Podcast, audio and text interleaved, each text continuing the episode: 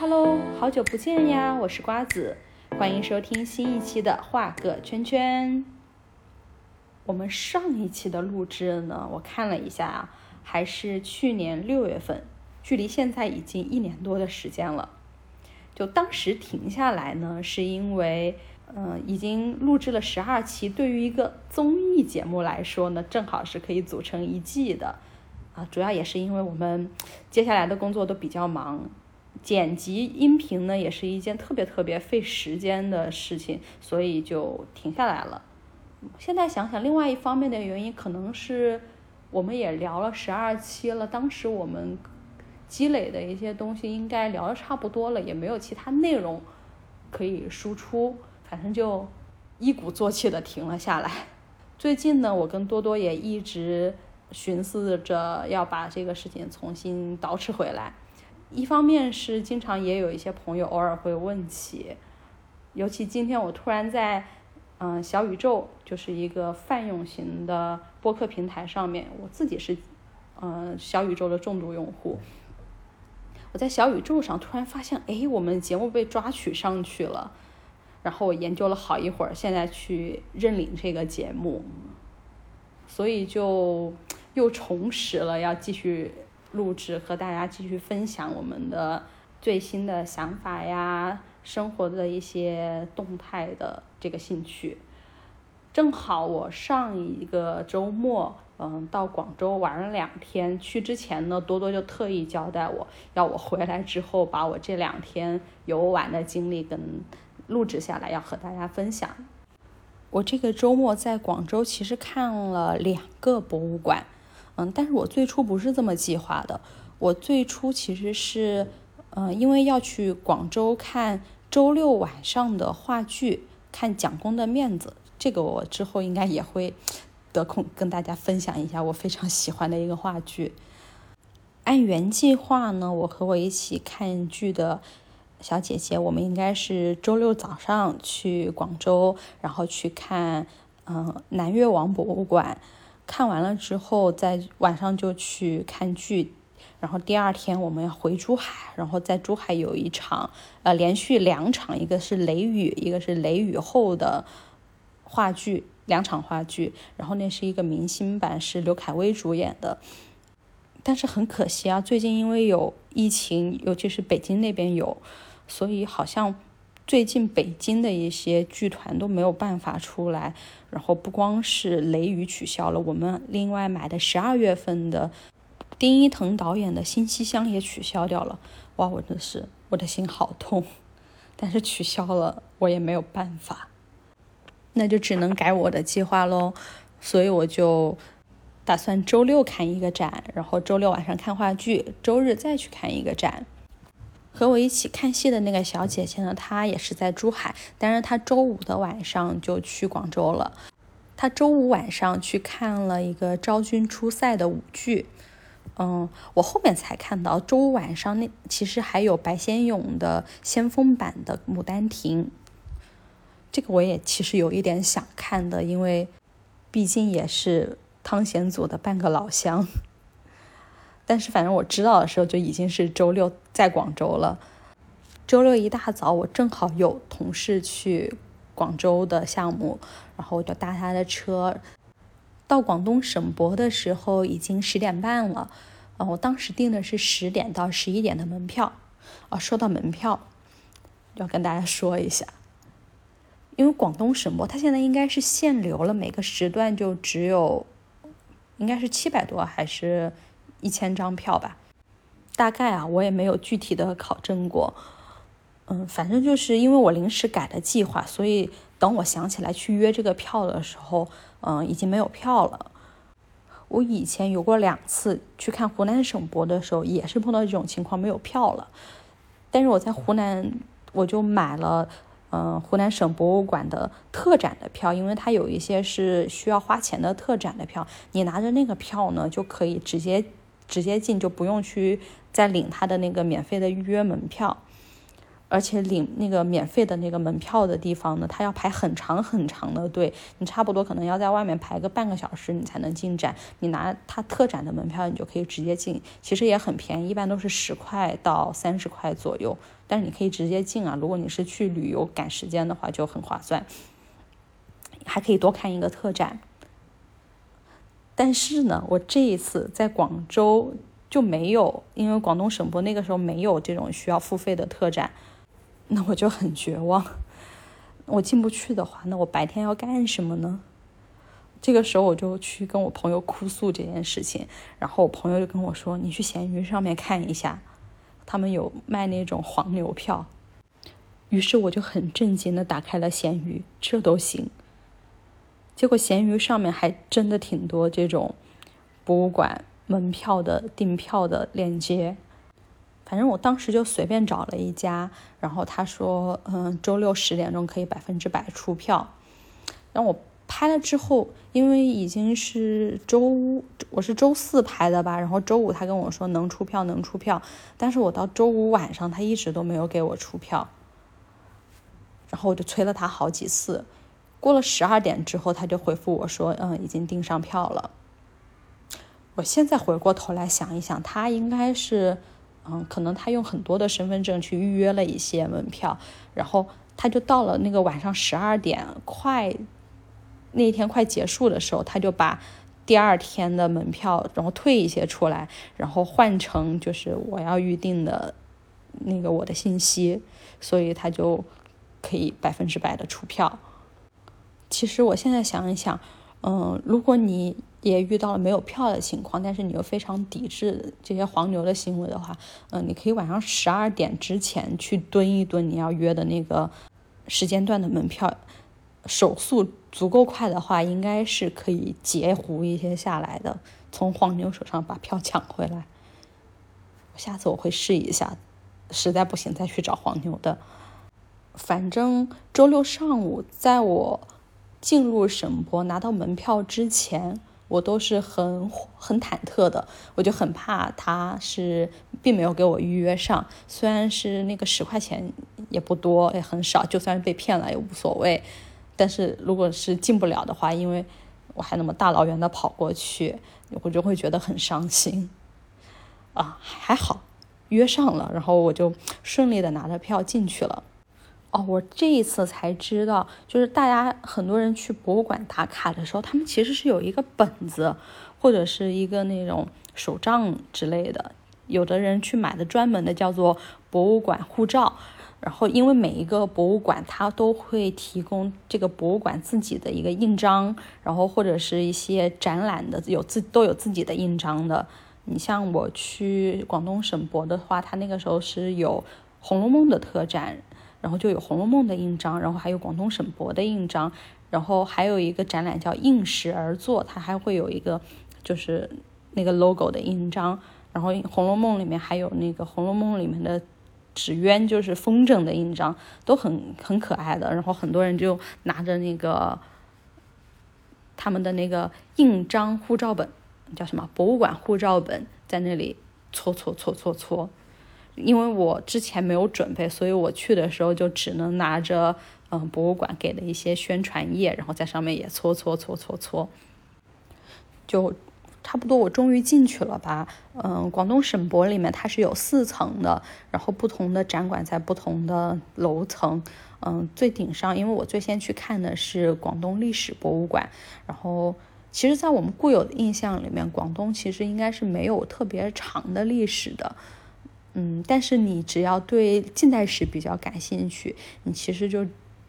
可以知道，就是广东在中国近代史上其实有一个非常非常重要的作用。包括我们平时一些嗯历史课本上耳熟能详的人物啊，或者是近代革命的一些先驱呀，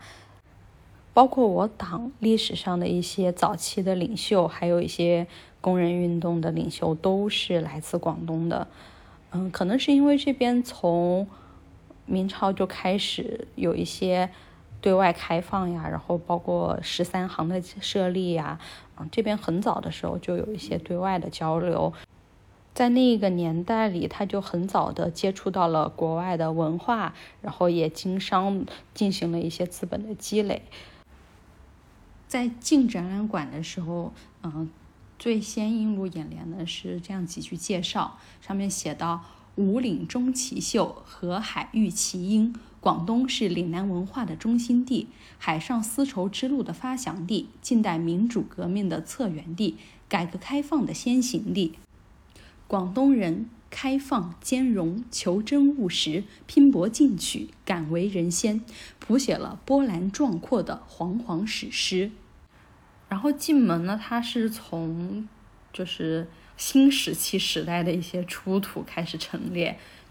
哦，我没有想到，哎，居然在新石器时代，嗯，广东包括就是在珠海有一个海岛奇澳岛，那个上面现在是一个红树林，然后会有很多。嗯，鸟类迁徙的时候会去那里。现在应该是一个观鸟基地，在那个岛上面居然有新石器时代出土的，嗯，叫什么彩陶圈足盘，反正就是一个碗一样的形状。还有一个我没有想到的，就是在它旁边还有一个玉琮，也是新石器时代的，在在韶关的曲江峡遗址出土的一个玉琮。然后旁边还有一个陶瓷的，反正就是做的一个很像大象的一个器皿，应该是倒酒用的。我以前也见过这个形状的，但是我那是在河南省博看到的。嗯，但是我当时是理解它是，嗯，因为大象中原嘛，河南不是一直说古代就有大象嘛，然后我以为是因为那边有大象，所以特别做成了那样的形状。哎，但是我很惊讶的在看到广东也出土了。嗯，相同的文物，而且是新石器时代，就不知道是那个时候已经有一些交流，还是说，就大家都做出了相同的形状。嗯，在之后呢，就还介绍了一些广东，嗯，然后还介绍了广东历史上的一些名人，然后主要是介绍了，嗯，广东的饮茶文化，然后讲讲了一些茶点是怎怎么制作的，然后有客家人，那个潮汕人。然后还有广府人，嗯，平时我们家吃的那个就是一个圆圆的，然后放在油里炸的，上面有很多那个芝麻裹着那个，我们一直都是叫麻圆嘛，广东这边叫做煎堆。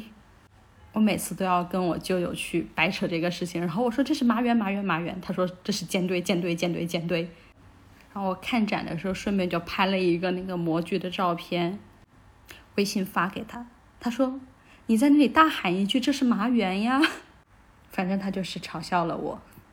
这个展厅布展的还挺有意思的。我刚刚说的这些呢，就是整一个完整的都是在嗯进展的右手边，然后它整个左手边一个起码是大于左边两到三倍的一个厅，就是它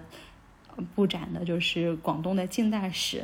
然后进去的时候，应该是有一艘特别大的船吧。然后可能是象征着那个都是海上丝绸之路给广东带来的这些近代的文化也好，财富也好。嗯，我进这边之后呢，就跟上了一个讲解的小姐姐。嗯，她那个时候就在讲，在讲一些广东近代的一些工艺品，然后还有画作。嗯，那个时候广东的嗯已经有一些油画了，就是在。明朝的时候，而且那个时候的油画可能随着那传教士还有一些，呃外国人来到中国，那个时候我们已经开始慢慢接受这种透视的那种画法了，就不再是以前在宣纸上面都是平面的那种，他的画就已经是呃立体的了，能画出立体感，然后可以是看得见那个画是有景深的，嗯，他这个画呢是要。卖到国外去的是十八、十九世纪中国画是采用了西洋技法的一些外销艺术品，然后差不多都是画的广东的自然风物，然后市市井风情，就那个时候也向外国人展示了一下中国人的日常生活，还有一些卖到国外的盘子，然后那个时候就。卖出去的盘子可能就不只是青花瓷的了，还有一些就是国外定制的，啊，有一些甚至是国外一些家族在那些盘子上面就印了他们家族的勋章，然后还是那种镶金边儿的，还挺好看的。在后面呢，他还展示了一些，嗯，那个时候中国人出海的一些票据，或者是在国外的一些居住证。那个时候其实中国人去国外还是挺艰难的。讲解说，我们那个时候如果要去国外入关的话，他会先把你关在一个小房间里面，然后关三天，然后再问你一些问题什么的。然后那个时候也有一些，呃，就是帮助你出洋的机构，然后他会给你一整张，就是那种回答的问题，他预设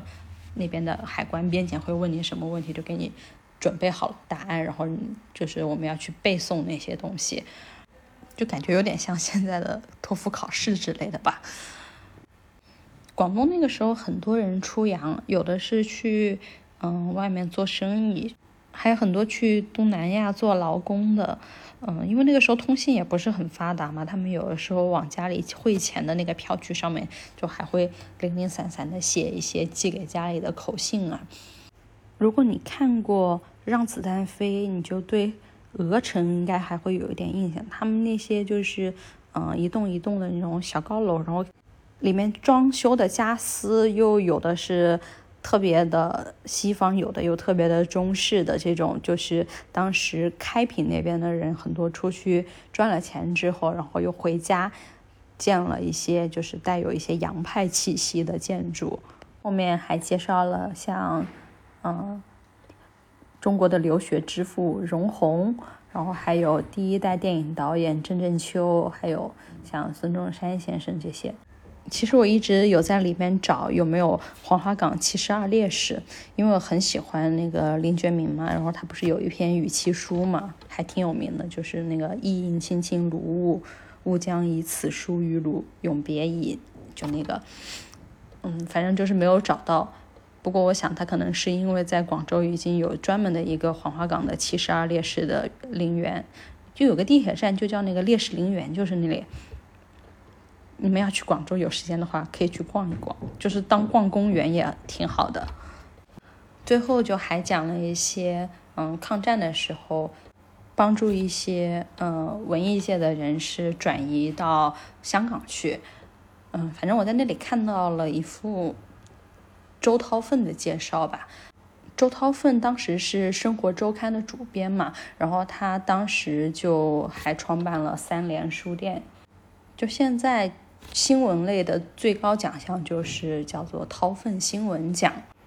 因为周涛奋的老家，反正他祖籍也是我们鹰潭的嘛，所以在我们鹰潭那边还有一所小学叫做掏粪小学。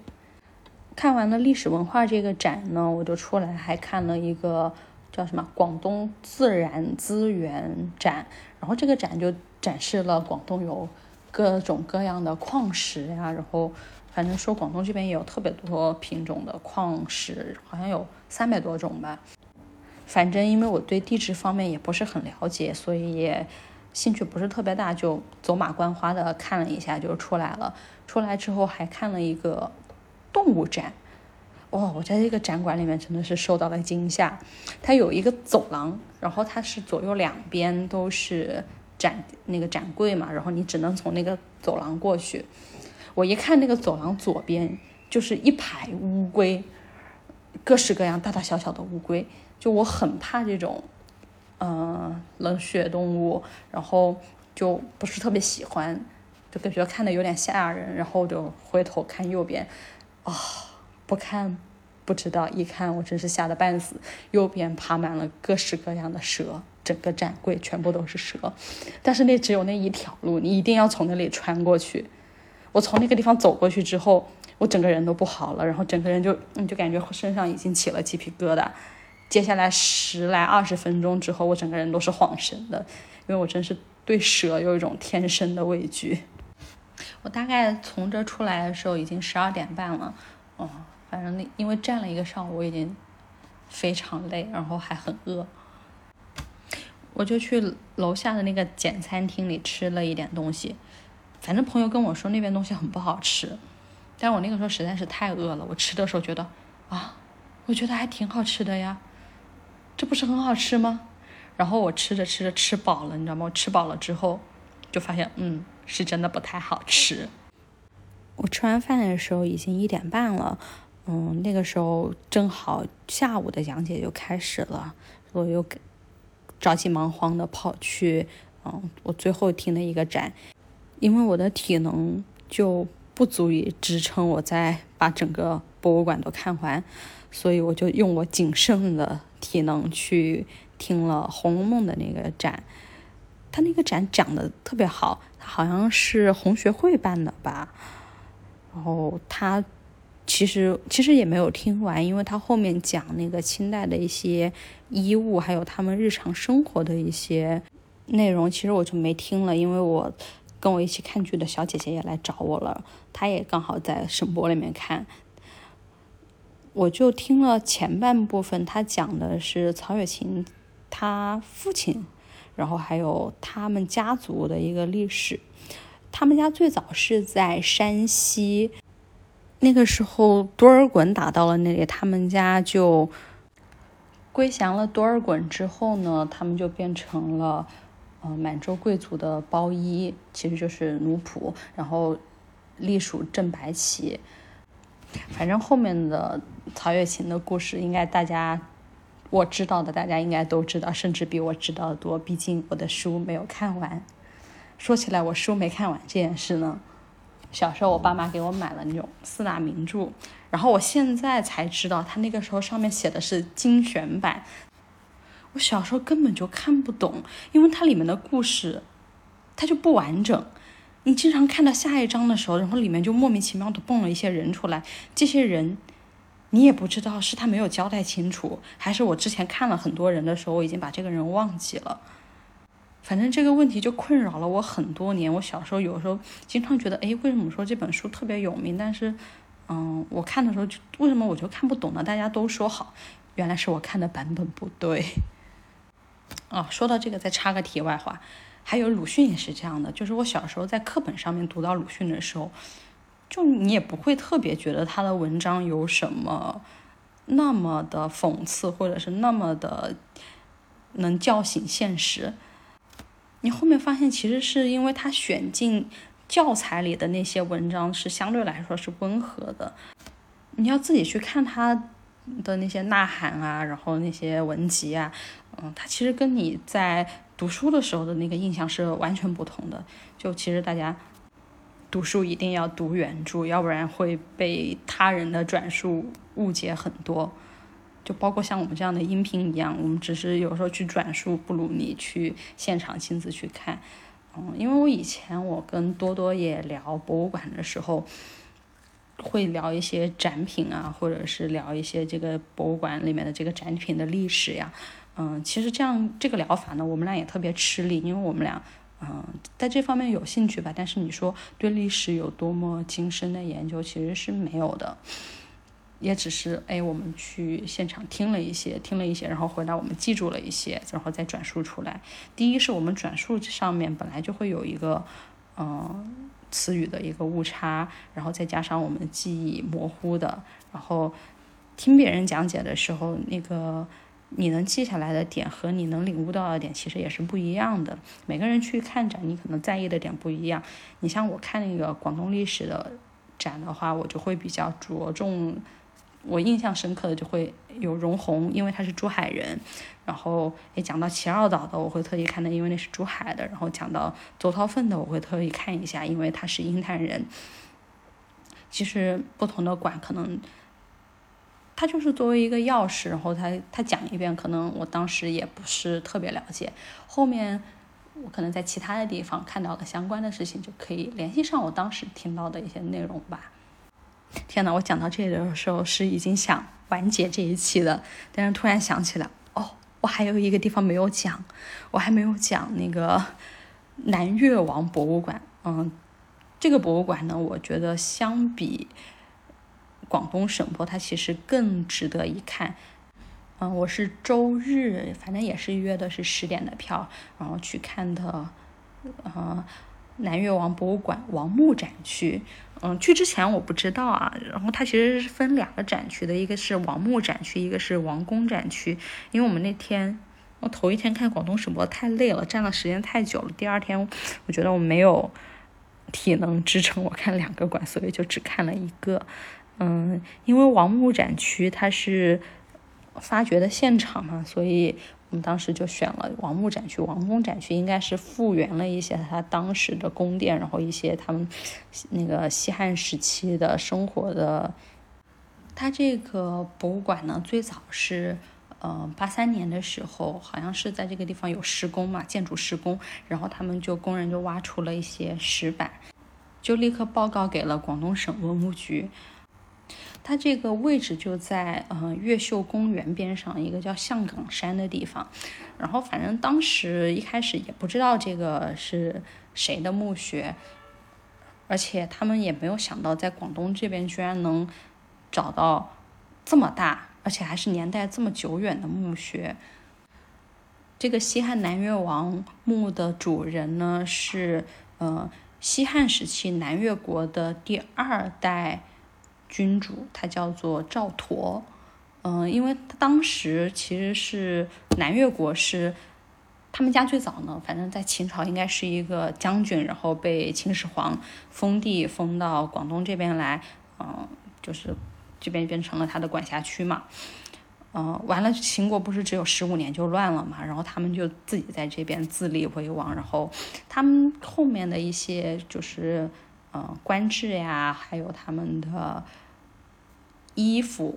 建筑，其实都可以看得到一些秦制和一些受到那个汉朝影响的东西。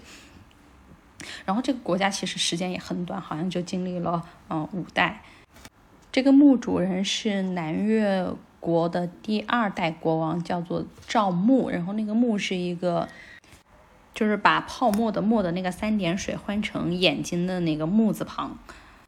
他这个博物馆也很好笑，你知道吗？先进去呢，他先给你也是看了一些杂七杂八的展览，有一些嗯瓷枕，就是那个瓷瓷的枕头的展览，然后还有什么海上丝绸之路的展览。嗯，可能是因为。他们在那个南越王墓里面就有一些是可能是从中亚那边交流过来的一些物品，所以那个时候就有一些海上的往来。再往里面走，走过了他的那个第一栋大楼里面呢，就才是当时发掘的那个墓地。然后那个墓地是在地底下的，我们去的时候。好像还碰到了一个韩国的，本来我们想去蹭一下人家的讲解的，结果走进去发现说的全是韩语，没有一个字是我能听得懂的，你就直接再往里面走，就走到一个有点像卢浮宫前面的那种一个玻璃的金字塔形的一个尖尖的建筑里面，然后在这个建筑里面呢，其实是当时发掘的那个南越王的墓室的现场。等于说，你就可以下个楼梯就走进了南越王的墓室。嗯，其实，在国内很少有这样的体验，因为我之前去河南省，现在叫历史文化博物馆，以前是叫古墓博物馆的时候，它其实是在地下一层有一个正方形，然后它整个正方形四边呢，它就是把附近挖掘的一些小的墓室都挨个罗列在那里，你是可以一个一个的去参观各种各样的墓穴的。它也是可以，你钻到墓穴里面去，然后，但是，嗯，南越王这个墓穴呢，它是一个就是在原址上，然后你可以看得出来，相比我在洛阳看到那个墓穴，嗯，南越王这个他毕竟是一个国王，所以他这个墓穴还是很大很完整的，比我在洛阳看到的都要大。我一直。知道说古人视死如视生，但是我一直以为那个视是就是视如己出的那个视，我后面才知道它是其实是事情的事，就是把死人的事情当成活人的事情一样来对待，就是嗯，他会考虑到你你死了之后，然后你生活上需要一些什么样的物件，然后它里面会有一些。就像他的墓穴一样，它就是像一栋大房子，然后你从墓道进去，然后里面会有一个前室，前室旁边会有一个东耳室，有一个西耳室，然后这两个地方都是有一些殉葬的人的。这个好像是他的类似于大内总管之类的那个职务。因为当时好像是在他身上也出土了一个小的印信，然后再往里面走呢，就是主墓室，主墓室还有东侧室和西侧室。嗯，他的东侧室是随葬了他的四位妃嫔，然后他就是其中有一位妃嫔，她的就是地位最高的那一个应该是叫右夫人，然后她是也有一个小的金印的，然后还有另外两个，有一个左夫人，还有一个我不记得了，然后还有最后那一个是他的那个印记上面，他就是。最主要的那个字，然后当时是已经看不清了，所以他们复原出来说那个字有可能是部位的“部”字，然后目前反正大家现在就是这么叫，就叫“部夫人”。然后在主墓室，呃，主墓室里面，他南越王出土的时候，身上是嗯镶满了玉璧的，就是他身上有应该是有一个玉衣，然后玉衣上面还是压了那个大大的那个玉环，然后压在他身上。在主墓室后面还有一个后藏室，然后后面看到的是它后藏室，其实里面也放了很多就是码好的玉笔，也不知道是用来干什么的。然后西侧室可能还有一些，嗯，随葬的一些仆役吧。反正我们就钻进了墓室，然后又钻了出来，之后再绕到这个墓室的后面，就还有一栋楼，那栋楼里面就有展出从这个墓里面出土的那些。器皿呀，物件啊，然后这个展馆叫做南岳藏鱼，那个鱼就是瑕不掩瑜的那个鱼，大概意思就是说啊，在我们南岳也藏了很多宝贝。这个展非常好看，因为它里面有一些特殊的历史文化。嗯，你们去的时候一定一定要听讲解，尤其是讲解，其实它就很明显，一些年纪稍微大一点的。嗯，伯伯呀，或者是阿姨呀，他们会就会讲的很仔细。我们一开始是跟了一个还比较年轻的小妹妹，然后其实我问她的一些问题，她都不太回答得上来，因为在那个南越王的那个手边上，它是有一个环形的一个扣子，就有点像那种小的象牙的形状，但是它是个玉制的。我就问他那是什么，然后他说他不知道。嗯，其实我当时是有在纪录片里面看到过那个东西，但我给忘了。后面就我们走着走着就碰到了另外一个讲解，然后是一个母母吧，然后他就讲的很仔细，也有很多人听他讲。然后后面我们就跟了这个母母来听讲解，就母母就说他那个扣呢是因为。古代最早的时候呢，他们是拿绳子来绑衣服的，然后你绑活结就就经常会散开，很不方便，就不太合适。然后他们就绑死结，但是绑死结你又打不开，这就很尴尬。所以他们手上呢，就衣服上经常就会挂一些一个尖尖的，就是尖头的坠子，然后挂在身上，那个东西就可以在你解开衣服的时候，然后钻进去，然后把那个死结打开。但是后面呢，他们其实就有一些玉带扣了，就是他们的腰带，然后就用玉做的，然后发明出来，你就可以一边绑在那个玉上面，然后另外一边穿过去，然后再绑到玉的另外一头，这样就反正就不会掉了吧，衣服就可以穿得整整齐齐的。然后在南越王墓里面出土的一些玉带扣呢，它上面因为可能制作的时候就破损了，然后还用。金子去做了一些小的修饰，然后出土的好几个玉带扣都会有一些就是破损之后的补救，是出土的时候就已经是那样的，不是就是当时的工匠来补修的。我就觉得这个南越王好像还挺节省的，就一般感觉陪葬的东西可能是他生前常用的。但是作为一个国君，他还会使用一些修补之后的东西，我觉得他还是相对来说还是比较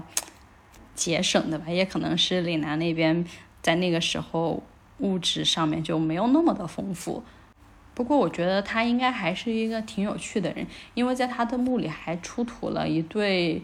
旗，那个时候应该是叫翼。听说现在就是怎么下已经失传了。后面我们现在知道的象棋啊。这些应该是有借用当时的那个意的一些玩玩法吧，但是具体那个意是怎么玩的，我们已经失传了反正好像是每边有六个棋子，然后那个棋子长得跟个柱子似的。他的四个夫人身上都有出土那个玉坠子嘛，然后每一个人的坠子呢，就根据他们等级的高低，你就很明显能看出来它的大小、规格、做工都不相同。然后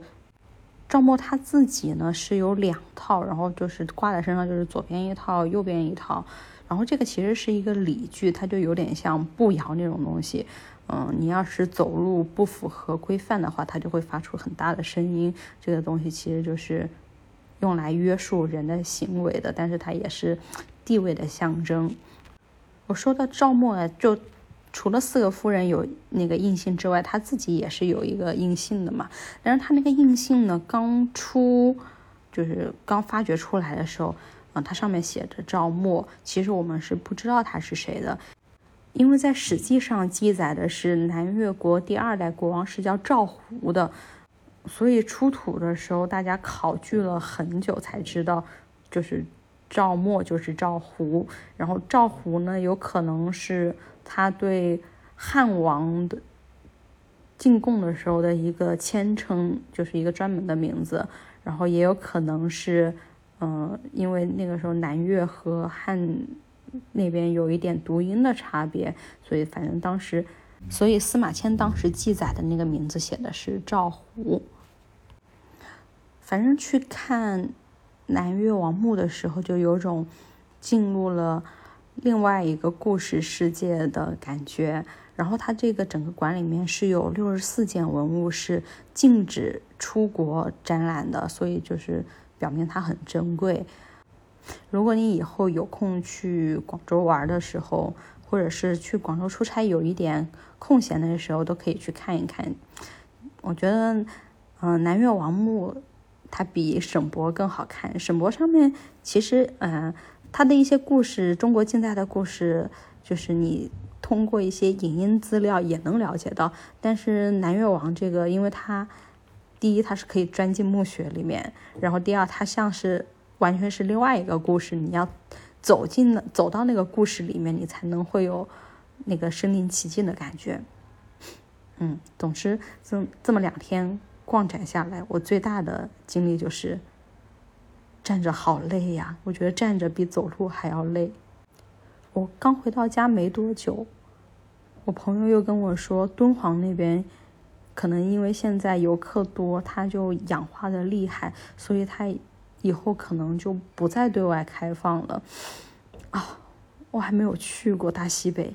河西走廊也没有去，我就很想去，但是我只有冬天有假期。可是就是除了学生之外，别人很少冬天会有那么长时间的假期。第二是啊，西北那边冬天实在是太冷了，如果只有我一个人的话，我可能。没有办法坚持走完河西走廊，而且冬天那边的风光应该会相比之下会差很多，嗯，所以我就想，如果可以，我今年冬天就赶紧去把敦煌看掉，然后只看敦煌的话，我还应该可以好好的看一看每一个开放的窟，因为他们说敦煌那边好像淡季它会开放的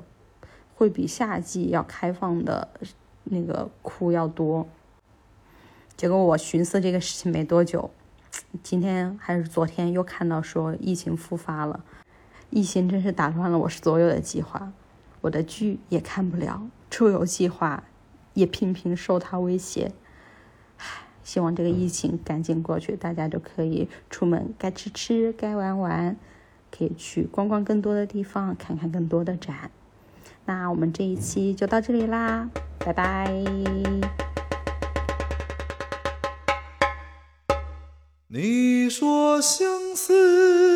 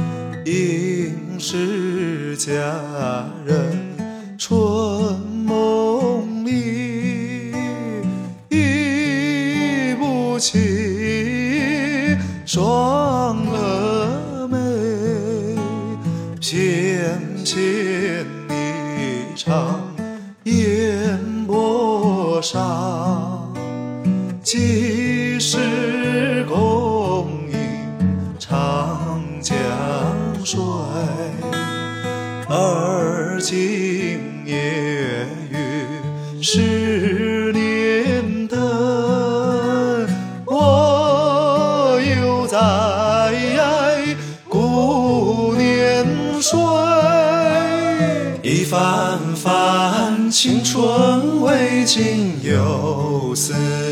意。此皎皎木叶缤纷霜雪催，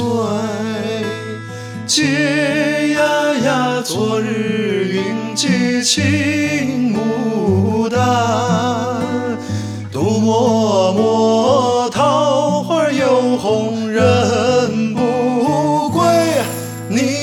相思。